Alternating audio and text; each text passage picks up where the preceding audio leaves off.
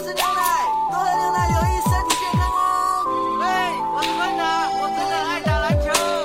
我是阿迪，我超爱唱歌啦。Hello，大家好，欢迎您来坐下聊会儿。我们还是三人组合，我是 Silence。大家好，我是小熊。大家好，我是艾瑟尔。我刚刚知道小熊和艾瑟呀是可爱的追星女孩儿。你们最开始的时候有追过哪些明星呢？啊，其实追过的明星有很多。我最早最喜欢的一个明星是一个台湾的偶像组合，叫 Energy，但后面是因为呃一些经纪公司或者其他原因，可能已经不在，已经现在已经没有了，已经解散了。那 Energy 我是真的没有听过，他都有谁啊？Energy，呃，可能现在还在演艺圈里面的就是郭采洁的经纪人叫什么？牛奶叶乃文。那是真的没有听说过。啊，对 他跟郭采洁是那个中学同学，然后后面他不做了，他不在 Energy 以后，他退团，他先做的是那个舞蹈编剧，就是明星的编舞嘛，相当于。后面就是去给郭采洁做经纪人了。郭采洁参加姐姐的时候，不是他不也会在吗？但是现在他已经不出来了。还有就是其他人可能还有昆达还会有，但是也是早些年的一些偶像剧里面的会有一些角角色，但也不是什么重要的角色了，已经。哎，那你就他们这个组合里头最有名的就是他俩吗？其实啊、这么跟你说吧，就是当时初代做偶像的时候，那个那个年代的话，他们在台湾最受欢迎组合奖那年最有力的竞争对手，一个是他们，还有一个叫五月天，Energy 赢了。但是最后火起来的是五月天，因为五月天是经纪公司比较给力，在内地发展的比较好，所以就出圈了。他们呢，嗯就是因为这个呃，经纪公司、唱片公司那边不是特别给力，就等于是有点半雪藏的状态，就没有发展起来，嗯所以就导致了一个哎解散的一个最后一个结果。嗯这算是我最初喜欢的偶像。哎，那这个台湾那边的明星一般都是很多都是影视歌三栖的这种，就他们这个组合有没有？他们主业是歌手，那他有演过什么比较有名的电视剧什么的吗？演过那个年代不是台偶不是特别火吗？嗯会演一些偶像剧。你像他们组合集体出演的有什么《米迦勒之舞》啊，什么男哦，那个我说的谢坤达还主演了什么《南丁格尔》，还有什么《真爱找麻烦》，当然都很早很早了。然后《米迦勒之舞》要强调一下，那个里面阮经天在里面还是小配，那个时期那那那看出来是很早了。很早，那个时候阮经天还没有任何的名气，还是在里面做小配呢。呃，其实我呢不算是追星女孩儿，就是有一些喜欢的明星吧。就是我最早喜欢的就是 F 四，小时候那个港台明星是他们的鼎盛时期嘛，对对所以就是看的很多电视剧都是那些台湾那边过来的。然后那个时候 F 四的那个《流星花园》那个就是现象级的这种 偶像剧，所以那个时候就特别火。我还记得小的时候刚开始 F 四。还没有特别火的时候，嗯，嗯，就是我不知道你你有没有经历过，就是道明寺它有一小段时间，就是刚开始的时候是最不火的，就是开始的时候大家都喜欢周渝民嘛，对对对，仔仔那个时候人气爆棚。仔仔那种就是花美男类型，然后忧郁的那种性格、那种人设就特别招小女孩的喜欢嘛。然后像道明寺那种，以前还不流行霸道总裁型的，就是道明寺那种，就是有点霸道，然后就是有一点儿那种的，就是。大家都不喜欢，然后我们小的时候就是小女孩嘛，就总会有那种喜欢一个明星，就说啊，我最喜欢他，我要将来要嫁给他 什么之类的。对对对 然后当时我们是几个小孩在一起玩的时候，我们就说要选谁选谁，然后他们就是别的小孩就很快嘛，他就说啊我要嫁给花泽类，然后呃，然后有人说我要嫁给什么呃什么西门，然后美作，美作，结果就给我最后就剩下道明寺没有人选，我说那好吧，那我就要道明寺好了。结果后来就是道明寺就是就是火了之后，就是大家都开始就就发现了道明寺的好，我是争道明寺。就是小的时候真的就是这个很奇怪，就是还挺有意思的。这种这算是我最早期的一个追星吧，算是。对对对，那个时候确实是，哎呀，当时他们算亚洲第一天团了，F 四真的是火爆到不行，在日韩包括就是中国都很，他们真的是火遍亚洲，当时。而且就是因为 F 四的横空出世，才造就了当时很多，包括像韩国的那种，就是也是初代的那种什么偶像团体呀，啊，包括像台湾那个时候，就是出了很多很多偶像，那个特别是男生的那种团体，嗯，那个时候真的是就感觉，就是突然从 F 四之后就火了，火出圈了很多，就是这种偶像组合嘛。对，还有就是。后来的时候，就很多就模仿他们的组合嘛。我还记得我上初中的时候吧，大概就是有一个有内地的一个电视剧。是什么青苹果乐园还是红苹果乐园来着？啊，你有看过吗？就是他那个也是出来，他们好像是五个人，是不是？他们就是叫 A 五还是叫什么？对对对，是，就是非常山寨。从他的那个电视剧的剧情，然后到这个那个组合，就是完完全全就是模仿 F 四，就是非常山寨的一种。但是我当时也是看的特别入迷。我我还记得初中的时候，然后有一次期末考试。吧，然后前一天是那个电视剧的大结局，当时我就特别在纠结，然后我妈就说啊，我妈可能觉得看我就心不在焉，也不能好好复习了，说那你就去看吧。然后我就特别开心的在考试的前一天还在看那个电视剧。啊，那个时候确实是那个电视剧里不还有黄圣依呢吗？对，那个电视剧是黄，应该是黄圣依的出道出道电视吧？就是她还是在里头演女二、女配，就还是一个反反派的角色。对对对，那个女主不是新子嘛？好像是新子的爸爸给她投资拍的那部剧，然后找的这么一帮男生，然后去做的这么一个电视剧，确实是啊，那个好早啊，十多年。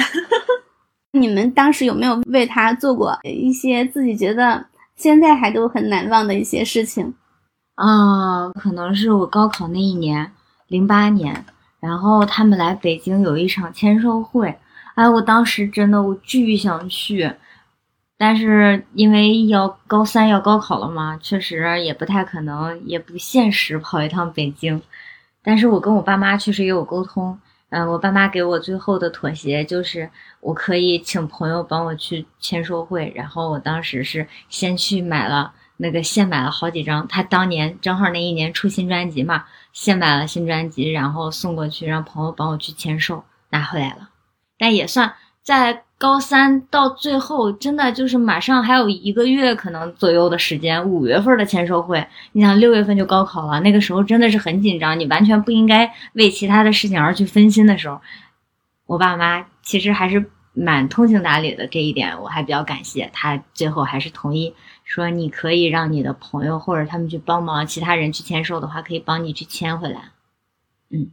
但是唯独那年特别遗憾的是什么？我最喜欢的那个就是我说那个昆达，他是来北京胡吃海塞，然后吃到食物中毒住医院了，没有没有赶上签售会，所以最大遗憾就是那一年他们最后一张专辑组合解散前的最后一张专辑上面没有他的签名，哦，还蛮遗憾的。这还是我最喜欢的一个人。嗯，那确实，嗯，是吧？我觉得这种。哎呀，为我的青春又留下 就是稍微有点遗憾的最后一笔，算是。嗯，是。那你们现在还喜欢刚刚说的那些明星吗？现在就。没有那么喜欢了嘛，因为毕竟也过了 十多年了。电视剧这种东西，就是你在播的时候，那个那个印象会最深刻，然后那个喜爱的程度是最强的。然后随着那个电视剧播完了之后，就你就会有新的电视剧出来，你就会有新的喜欢的明星啊。所以现在的话，就会有其他的明星。对我也是，因为那个时候可能也比较小嘛，但现在他们也已经解散了，我想去喜欢也已经找不到任何的来源了。我可能只能通过姐姐播出的时候但也看不到经纪人的身影，只能是想他还他还在娱乐圈里活跃，还能挣到钱，挺好的，嗯，只能这样想。不过我今年还有看 F 四，我还有看《流星花园》呢。我我今年还 我真的是在电脑里还刷了一遍《流星花园》呢，而且我还看了哥哥，看了吴建豪。嗯那可能就是他们现在还还还算还在活跃的，对吧？嗯，嗯，对。那你们现在还在追星吗？你们现在喜欢的是哪个明星？有为他做过什么事儿吗？或者是为之前所有追过的明星，你们现在能想起来的有什么疯狂的事儿、奇葩的事儿，来跟我们分享一下？那我这个可太多了，艾 Sir 先来吧。行，那我我我先来，因为我是属属于不是太疯狂的那种，就是我喜欢明星，就是可能在那个电视剧播出的时候，就是会比较上头，然后等到那个电视剧结束，又有新的电视剧出来的话，可能就会换一个 明星。但是我有一个比较。呃，喜欢时间比较长的就是那个韩国的男团，就是 BigBang。啊一半是我追的比较久的，就是从我在上大学的时候吧开始，然后那个时候就一直喜欢到我回国之后工作，嗯，都是都是属于在线上听他们专辑，没有到现场那种。但是就是在我工作第一年的时候，他们，嗯，那一年是他们要就是组合要入伍，就是很多成员都要入伍了嘛。因为韩国它有那个制度，就是到三十岁还是多少岁的时候，就是必须要要那个强制入伍强制入伍。对，所以就是成员们他们已经到了那个年龄了，就是必须要入伍。那一年他们的那个演唱会。刚好会来北京，然后我也是刚好在北京，嗯，还有工作了，然后也有时间嘛，然后我就觉得这个机会太难得了，就是。就是你平时你也你很难说，我为了去看他们演唱会，我去飞一趟韩国，这个有一点也也没有到那个程度，也然后也有一些其他的条件不太便利，所以他们来北京开演唱会的这个时机，我觉得就是符合天时地利人和，就是非常好的一个时机，我就觉得我一定要去看，而且我就觉得他们马上要入伍了嘛，如果你这次错过了，就不知道，因为。大家那时候都在说，他们可能退伍回来之后还能不能继续以组合的形式出现都不一定，所以我当时觉得这可能就是最后的机会了。当时我记得也是在那个大麦上面抢票嘛，然后我跟我同事一个小女生，我们两个人都喜欢饼干，然后我们俩就约定要一起抢票。但是呢，因为我之前没有用过大麦。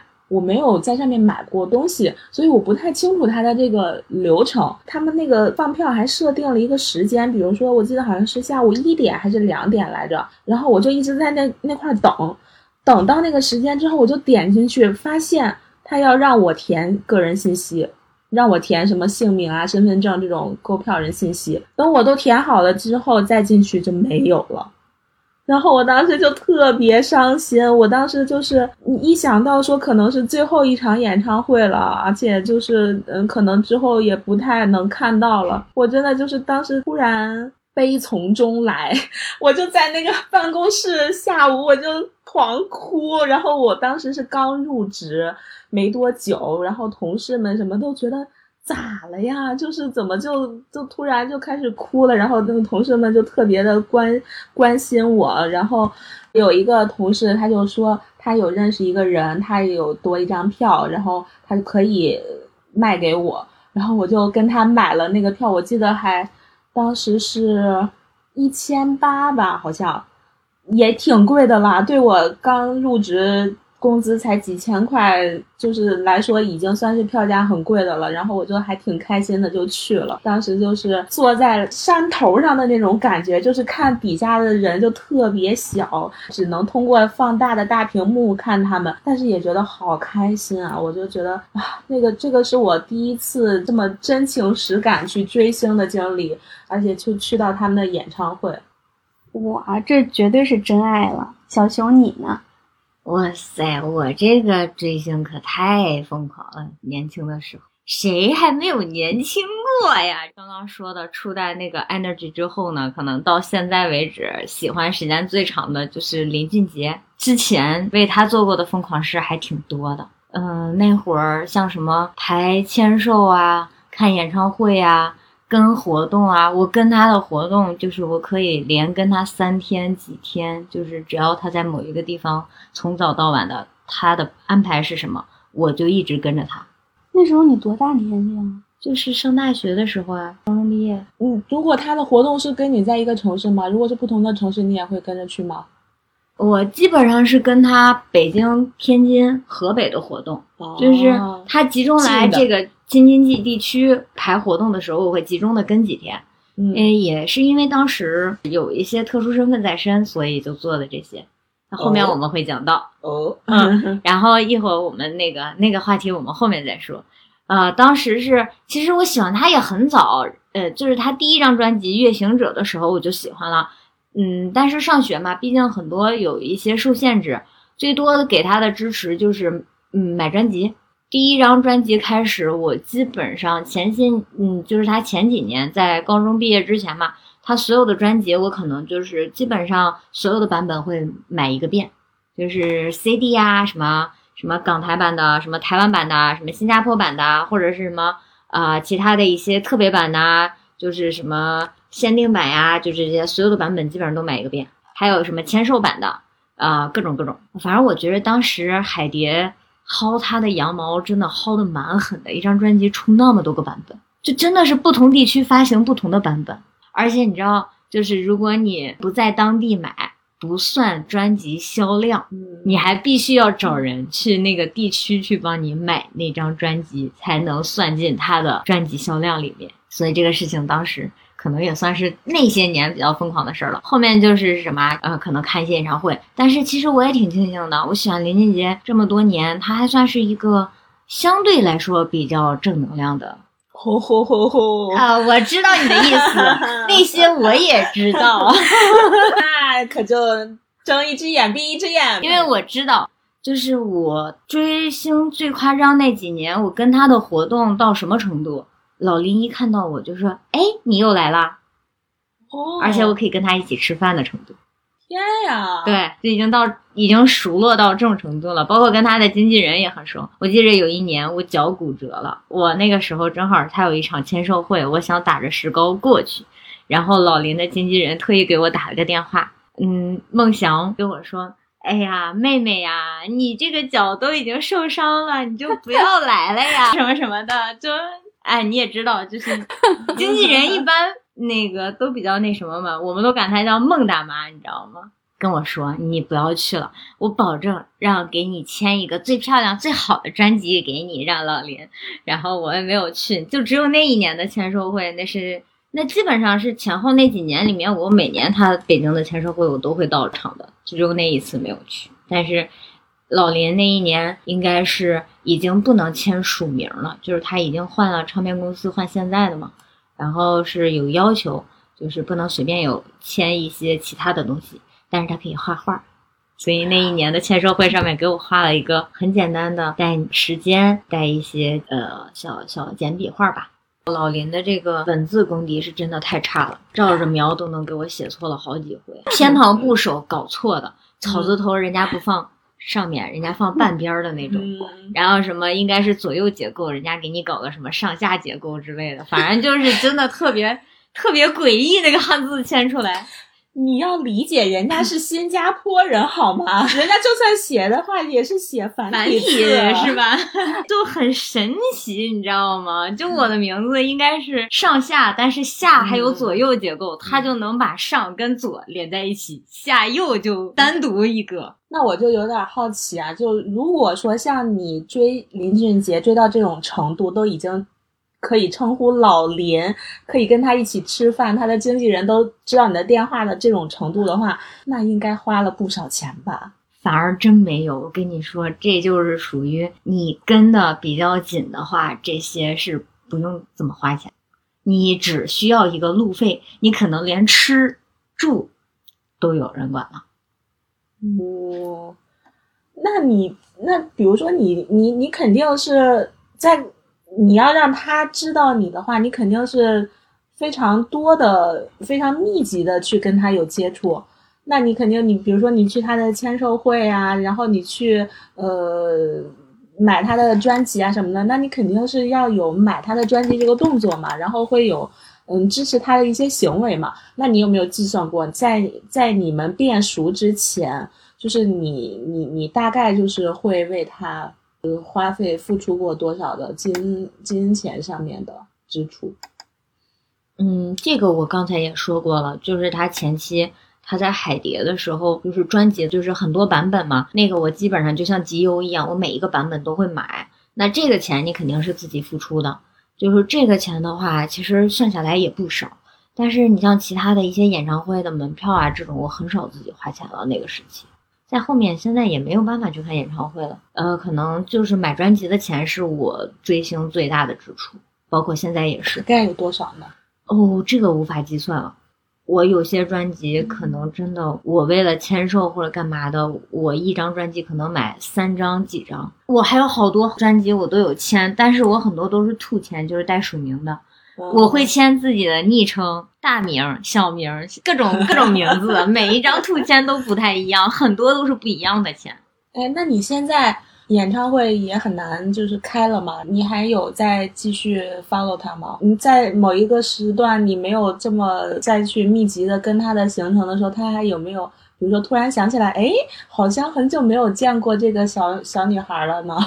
啊、因为后面嗯自己也慢慢成熟成长了之后，也确实这种行为也变少了。我后面就是工作可能会经常性的出差嘛，也没有太多的时间了，所以这种活儿也做的比较少了。嗯，但到现在我可能真的只是会买专辑，就是买那种数码专辑和这种实体的这种专辑。嗯，真的不会太多的去跟他的一些活动或者行程，好多年了也。啊，哇塞，这说起来，最后一次跟他的行程应该是在一六年、一七年吧，应该最多的时候，最最后一次了，好多年了。一般你会从哪儿得知你们家老林的这个行程啊什么的？我们是有那个后援会的，然后官方后援会一年大概要交会费百块钱吧，会有专属的一些什么专辑啊，或者一些其他的周边产品类的东西。然后你在会员会上也能看到他的很多行程。哦，对，我记着我年轻追星的时候，因为老林是新加坡籍艺人嘛，他到中国是要入境要报备的，他的所有行程海关那边都有记录，所以你只要去入境管理局去调取那些记录就可以了。但是说这个可能就不太好啊，但确实是可以找到他的入境记录，他所有的记录都能找得到。是公开的吗？非公开，但是粉圈嘛，总归有那么一些能人异士、哦可以搞得定。所以你是会每年花几百块钱的会员费入住那个后援会是吗？对，但现在不会了，现在连这个钱都省了，我感觉我真的已经过了那种追星冲动的年纪了，我觉着大可不必了。主要你现在让我会费，我真的去追吗？我已经追不动了，我感觉。我最多支持他，就是如果他在开演唱会，我可能会去买一张演唱会前区的门票，那这就已经是最大的支出了。我估计我可能是追的那些年，呃，怎么说呢？可能是已经看过了太多，你想了解的，你了解的，你看过的东西太多了以后，你就这叫审美疲劳也不是，你喜欢归喜欢，但是确实是可能已经够了，就不会再去想要做那些年做过的事儿了。我也不知道为什么，就慢慢的就不怎么活跃了，包括之前的那些群呀、什么的也不再去看了。嗯也可能是当时工作的转变，出差频率增加，我也没有过多的时间能够挤出来指定的时间在哪个地点能够去跟他的一些活动了，反而就觉着过了那个劲儿之后，你再想追回去的时候，你已经没有当时的那个冲劲儿了，也就嗯索性就这样吧。那你喜欢他是因为他这个人的帅气，还是因为他的歌比较打动你？主要还是他的才华。你说他的长相吧，我见过他素颜的样子，嗯，哦，嗯。不能算素颜，就是没有做造型的样子，应该叫。我刚才就想说了，你们可以一起吃饭，就没有被媒体拍到吗？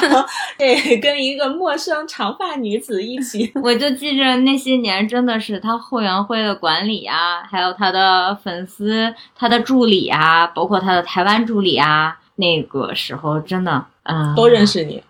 我们就是说，你不至于说你知道我的真实的名字，但你看到我一看就是，哎，你又来了，或者是打招呼，大家会坐下来聊天。当时我也有自己的代号，哦，嗯，然后方便透露吗？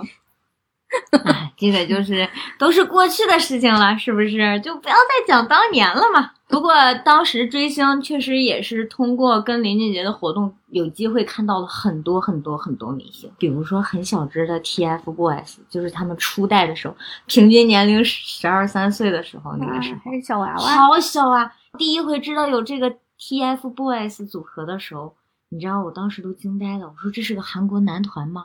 因为那个时候我印象中特别深，在五棵松体育馆有一场那个颁奖典礼，他们应该是属于新生代歌手，但是是当年的人气王，就是粉丝团比较给力，刷钱刷的比较狠嘛，就是属于那种饭圈经济嘛。还有我就看到五棵松外面会挂着什么 TF。Boys 姐姐团，TFBOYS 妈妈团，TFBOYS 奶奶团。你想十几岁的孩子，那奶奶团也没有很大呀，对吧？五十岁上下，四十多岁你就可以是奶奶了。天呀！对，就是都是实力雄厚，你知道吗？就是你当年能看到新新人榜上面第一名是 TFBOYS，他跟第二名的差距差距非常大。然后那些年可能各种明星也都见过很多很多，唉。我感觉算是给我的一种软福利吧，嗯嗯，没有花太多的钱，然后反而倒看到了很多，就近距离的跟没很多人都有接触，不一定是我跟他什么当面什么握手拥抱或者怎么样跟他吃饭沟通，那倒不至于。但是作为粉丝的，就是粉丝后援会，一般他都有专属的那个前排位置嘛，我们一般都会坐的比较靠前。啊，这说起来，我突然想起一件趣事。我记得有一年也是老林的北京签售会，因为我们实在太熟了，就是我们已经对林俊杰没有过多的喜好冲动了。我们一堆就是后援会的人坐在下面，跟他的经纪人还有他的助理，我们一起在那里吃零食聊天，背对着林俊杰。中场休息的时候，老林特别无辜。很委屈的走过来跟我们说：“你们能不能尊重我一下？好歹这是我的签售会，你们还坐在最前面的位置，你们所有人能不能把脸转过来聊天？因为我们是给了他一个后脑勺，你知道吗？所有人都是背对着他坐在下面聊的很夸张，很 那他在干什么？他在前面签售。哦，就是你们已经签完了，然后你们就坐在前面，然后再跟聊天是吗？”不是，我们是粉丝后援会，他有一些负责人的区域是在最前面，在我们的后面是记者，嗯，然后我们是在最前面，但我们很不尊重他的，扭过了头。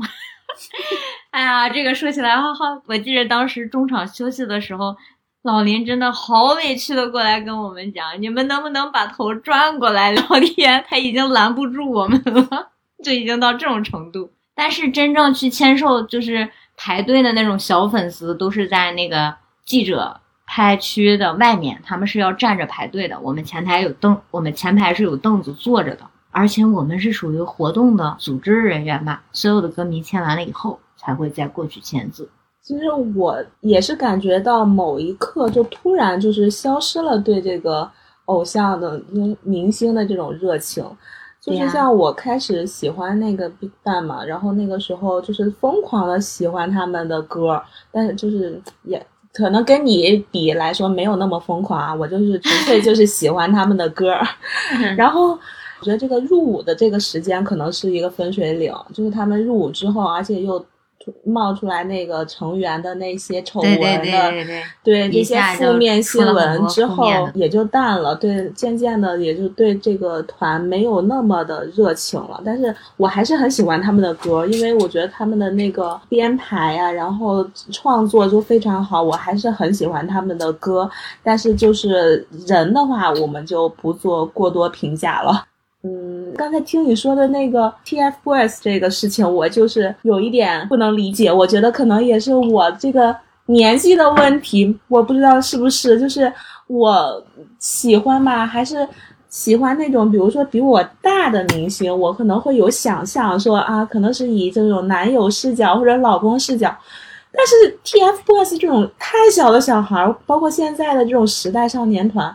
我真的是没有办法喜欢起来，我就没有办法当一个什么姐姐粉、妈妈粉那种，因为我觉得他们太小了，就是未成年人，我看他就跟看小孩一样，我就觉得他没有让我那种喜欢那种冲动。我我我真的很不能理解那些妈妈粉，没有冒犯的意思，只能是我可能是我个人的原因，就是嗯，对这种年纪比我小的这种偶像。就没有太太多的冲动，所以也就是为什么我现在就是不太，嗯，追星的原因吧，也是因为我的年纪慢慢变大了，但是现在出来的小朋友的年纪是越来越小的，就是他们的年纪跟我的年纪的差距是越来越大的，所以我就 没有办法真的在追星了，所以这个也是，对对对，我也有这个问题，就是到后面的时候，你会发现你跟他们真的是代沟还很很大。他们太小了，还是在上学的小朋友，而你已经是工作了好几年的人，你就已经有点融不到那个圈子里面去了。嗯，我感觉这个也确实是我后面不太想跟的这种。而且像我们那一批的很多人，他们也已经远离这个圈子了。慢慢的，大家都已经结婚成家立业，我们这一代人就慢慢的就退下来了。等到后面的小朋友再上来以后。你没有跟他有那种默契的配合，也没有那些合作，对于他来说，你就是一个当年听说的当年的一个前辈，让我觉着可能我自己也不太想再去跟了，就是这种情况。唉，这么一说还有点伤感，就好像是当我们抓不住了青春的尾巴之后呢，我们的这个追星的热情躺平嘛，躺平摆烂是不是？对，最近嗯有比较喜欢的就是那个白敬亭嘛，从看那个《明星大侦探》的时候就。很喜欢他，其实也也有好好几年了嘛。然后到他后来演那个电视剧，也有小火一下。前一段时间就是玩那个小红书什么的，我就就搜，我就搜到有一个人，他是有组建那个白敬亭的后援会。然后我就说，那我加一下，我看一下。其实我本意呢是想说，嗯，加到这些粉丝群里面，就是可能会有一些他的呃信息呀，他的比如说最新他有一些拍了些什么剧。或者是他有一些呃写真的照片，这样可能会在这个群里会比较能集中的得到他的信息，然后我就加进去了。加进去之后，我就发现那个里面的一般都是女粉嘛，微信昵称都是什么白敬亭老婆、白敬亭女友，反正各种吧，就是 非常亲密的那种昵称。然后我就先在里头潜水，就是看他们聊天儿，我就发现。真的全部都是年轻的。小姑娘，在校大学生也就二十出头吧。像我们这种，真的都是大姐姐型，我感觉都是跟他们也也也没有特别多聊下去的。而且我也觉得 就是有一点羞涩。然后反正我就在里面一直潜水来着。这两天不是那个白敬亭爆恋情了吗？我就 看到我那个群里头那个小姑娘们，真的都是伤心欲绝啊。然后就是他有在那朋友圈里头就是发白敬亭爆了。恋情之后，他就开始什么走霉运啊，然后就塌房啊什么的。然后像我就觉得，嗯，也挺好的呀。白敬亭也到了这个年纪，也可以谈恋爱了。就是我的这个心态，可能跟年轻粉丝的心态可能就不一样了。对呀，确实是因为白白白也到这个年纪了。我第一次见他的时候，应该是一六年的时候，我还见过他本人呢。我去那个谁的青春不迷茫 首映上面看的，哇塞，他真的好白呀，好瘦，好高，好帅呀！对呀，你们还是有眼光的嘛。对呀，当时我就觉着，哎呀，白白好好呀。我跟你说，我说到白敬亭这个，也是因为我的那个同事。他他闺女特别喜欢白敬亭，就是我我同事他女儿大概就是初中初一初二这个年纪，就是特别喜欢白敬亭，我觉得我都羞愧于说我是白敬亭的粉丝。就是我这个同事，她闺女就是大概初一初二的年纪，然后她追星都已经是我觉得比我追的要厉害很多。据我们这同事说啊，就是他会买各种白敬亭，只要是上上杂志的这个，他全部都会买。然后还有包括白敬亭，他不是也自己也做他的品牌嘛，他也会去买他的这些，就是他品牌出的衣服呀，然后会有一些什么各种周边呀，然后还嗯说要去看他们那个呃白敬亭的这种这种什么签名会呀，或者是粉丝见面会呀这种，因为。他爸可能有一些关系，说可能跟这个娱乐圈有点沾边儿，求他爸，如果白敬亭再有活动的话，能带他去见一面。这种，这就是小姑娘都都特别厉害。还有一次，那个我同事问我说，说那个白敬亭在北京有一个什么的展，你去吗？我说什么展呀？我没听说呀。然后他说我也不知道，我问问我闺女。他就给他那个闺女就是发信息，然后结果是白敬亭。在某一个楼那种 L L E D 的那个大屏会有他的一个图片，有他的照片，然后就是他们那个小姑娘们就要约着去他的那个照片下面去打卡。这其实不是他本人来的，不是一个活动什么的，只是说他有一个。巨型海报，他们就要去打卡。然后我当时听了说，啊，好吧，算了，我我已经不配说我是粉丝了，我已经不配。我可能说哪一天我路过他的海报，我可能去合影一张，但是我可能不太会去专门跑一趟，然后就是为了跟他的海报去合影。不只是海报，你记不记得当年鹿晗在上海的那个油桶？哦，对对对，太有名了！我的天，导致那个地区的交通瘫痪。什么情况？S 姐一脸的疑惑，给你普及一下，就是鹿晗他在他最火的时候，他在上海一个街头，他就拍了一张照片，跟一个油桶拍了一张照片儿。其实就发到微博上，其实可能就是，嗯，明星营业嘛，对吧？就是他们要维护他们的这个曝光量，所以就是他可能就是很随意的就拍了一张照片，嗯，结果就火了，那个油桶火了，好多明星就排着队的去那个跟那个油桶合照。我当时看到这个新闻，我也惊呆了，我说这都可以，我想说这个。这个粉明星的这个号召力真的是没得说，我都没有想到还有这有能有这么强的号召力。那你这么说，你初代带货女王谁跟你同名？冰冰吗？哦，很火呀，她的带货能力真的直接能让商家卖断货。她推一个美妆产品，那对吧？她真的算是初代的带货女王了，只是做推荐，直接就能卖断。但是这个我也好理解，毕竟他，你看他就是人在那儿嘛，他的就是形象是摆在那里，他卖这些美妆啊、护肤的产品，就是还能理解。可能粉丝们或者是普通的观众们可能觉得说，哎，是不是他用了这个产品，所以他的肤质这么好，他皮肤这么好，他形象这么好，这样我去买这个产品，我也是能够理解这种行为。但是跟这油桶合影这个行为，我真的是完全不理解。啊，这说起来，这好像我二零年还有追星的行为，是那个鞠老师，朱一龙。嗯，我有一个姐们儿，她比我还要大几岁，她已经有娃了，娃都已经上小学的那种年纪，她还好喜欢追星，喜欢到什么程度？就是会机场跟拍啊，或者什么之类的，就这些还会有。包括他在那个横店拍戏，他可能会跑去横店探班。或者在上海，他们有那个行程，就知道他在哪个路、什么时间，在那条路上会有拍那个影视剧作品，他会跑到那边去探班。我就记得当时是在上海，我跟他有去看过，比如说像他上下班回来呀，还有他在哪个地段，他今天有外拍，什么外景拍摄，我们就过去看一下。哇塞，那真的，我感觉那是我近两年之内最接近明星，或者是真正意义上的一个追星的行为，就是那个时候了。还是跟着别人去追别人的喜欢的明星，见到了，见到了，嗯，还好吧。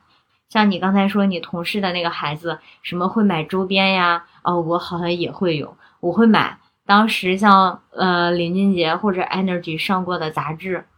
我印象特别深，我们家有一年装修，我贴我墙上我的一个柜子上面贴了一张 Energy 的海报，你知道吗？我跟我爸嚷了三天，我让他他要把那个柜子拆掉扔掉，我家重新装修嘛。他说他要把那个扔掉，我说那不行，你必须得给我把海报弄下来。我爸好费劲，好费劲，好费劲，才帮我想办法用什么除胶剂什么之类的，才把那张海报从那个柜子上拿下来。因为贴的年头太长了，就是你一撕肯定就撕破了。而且当时我贴的比较狠，双面胶直接把后面糊满了。我爸好费劲才帮我把那张海报弄下来，所以这想想也是我老爸对我的爱，是不是？我真的觉得我爸我妈在我追星这一方面还算是比较开明一点的，我觉得你爸你妈对你在哪方面都很开明。是吗？我没有觉着呀。小熊就是蜜罐儿里长大的。对，嗯，我就我就记着印象特别深。这说起来了，我我我我我要想，我刚才我们 call back 一下啊，我刚刚说我高考还剩一个月的时候，我不是有一张签售的专辑吗？我还给我爸签了一个霸王条，那个有一个交换条件，给我爸写了一张小纸条，到现在那张纸条还在呢。我给我爸写，我保证给我爸妈，呃，等我长大以后，给他保证让他们吃五顿皮皮虾，管够。这个 这个条件也太容易满足了吧？不是，还是皮皮虾。对对我想说，你们家是怎么多多难吃买到皮皮虾吗？不是，就是因为那个时候可能刚开始开那个渔具可以吃皮皮虾了嘛，五月份嘛，好像是刚刚可以吃海鲜的时候吧。因为我那个时候特别爱吃皮皮虾，说你知道你吃这个东西我多少钱买的吗？就在那儿讲，然后我就认为这个东西价值很高，所以在当时我的心里，我想到的就是五顿皮皮虾管够，关键是要管够，你知道吗？那又怎样？就只有五顿而已。皮皮虾 对对对，你要说是个奥龙什么的，这个那个时候年纪尚小，对不对？条款签订的时间是我们刚刚吃完一顿皮皮虾，然后就正好就着这个环节给他们展开了一下，就是这个商讨，我能不能去买那个专辑，去参加那个签售？我爸说你不可以去，但是你可以喊你的那些去签售的朋友帮你去签回来。我觉得小熊真的是丰富多彩的这个追星之路。那小熊艾瑟，你们还有没有见过更加更加奇葩的粉丝追星的行为呀？有啊，嗯，就像我说的，查林俊杰入境记录的这种，虽然我知道，我也知道他，但其实我是不主张这样子的行为，因为对于一个外籍人士，他是需要他的所有行程是需要报备的，他甚至能查到他在哪家酒店的哪个房间号入住，其实这样是很不好的。就是呃，我记得我在某一年也是，这说起来，我们那一年确实也比较夸张，应该是在香格里拉还是在哪个酒店，我已经不太记得了，好像是香格里拉，就是紫竹紫竹桥那边的那家店，因为林俊杰那边的活动是安排入住在那个酒店，他们就知道了他的房间号，同一层很多粉丝都在那一层去订房间，我当时也在，我是被他们拉过去的。因为我们可能集中都在那个房间住嘛，但确实是这个行为，我确实不太支持。你这样也会扰乱那个明星的一个生活。呃，你看，包括我像二零年，我陪我朋友去追朱一龙，我我们当时跟朱一龙住的是同一家酒店，但我跟他说过这个事情，其实明星也特别介意你跟他有过多的一个，就是你要有一个边界感吧。所以当时我们是住的是其他楼层，没有跟他住一个楼层，但我们确实知道他在这家酒店。因为你在停车场，你可以遇到他。我们的车也停在那个停车场里面嘛。他也是普通人，他也不希望有过多的人去冒犯他，或者去介入他的生活，对不对？你就像我跟老林，我们可以熟到一起吃饭的程度，但是我没有跟他有任何的合影，是因为我在很早期的时候，我听有人说过，说林俊杰其实并不是特别喜欢跟粉丝有过于亲密的，就是这种接触。因为任何人，我为什么要跟一个人？一个陌生人，我完全不认识的人，搂搂抱抱，挎着胳膊或者搂着腰这样子去跟你拍照，我也觉着有不舒服的感觉，会被冒犯到。所以这么多年，我没有跟他有任何一张这样子的合影。而且就像说的，握手行为也只仅限于在签售会的时候，为了你会有那种专门的站姐拍照什么的，他会给你握手嘛。但私下里可能我们连握手的行为都不会有。那会不会有那种粉丝，就是他疯狂到打着飞的的跟着明星去那样去追呢？会呀，而且其实那种行为会很很危险。明星追车，然后会发生事故，比如说像那个呃，明星的保姆车后面会有包车跟着他跟踪啊。有些时候，他明星那个保姆车的司机会为了躲避车辆或者怎么样，也会发生剐蹭或者小事故。还有一些粉丝的车辆也会出现一些严重的，就是因为车速过快或者怎么样，出现一些严重的交通事故。这些，在我就是追星那几年都有听到过。你像我，比如说是像管理层面了，我就已经是在后援会是有职位了。那像这种的情况下，你会认识不同后援会的一些负责人，你跟他们有沟通。然后他们也会说，我们近期有什么什么事情，也会有一些交流嘛，也能听到很多就是类似这种不好的事情发生，还有一些就是那种黑粉，可能会潜入到明星的，就是这个住的地方，比如说他的酒店，他可能想办法去找酒店要到那种万能卡或者万能钥匙，嗯，然后跑到他的房间里去。拍照啊，或者说其他的，比如说明星躺过的床，他过去去躺一下呀，或者怎么样？其实这种感觉好变态。你像那些韩国的那种私生饭不是很多吗？嗯，最开始不是说某某知名女星也是知名这个黑粉出道吗？对吧？就是跟某某某小生有娃的那个女星。嗯。我觉着明星其实也并没有什么特别的地方，他是比较有名气，他其实也是一个普通人，他也是一个正常人。离开了这个明星光环，他也要生活。就像说了，明星在疫情的时候，他也没有工作，他也要做核酸，他也要居家隔离，跟我们是一样的。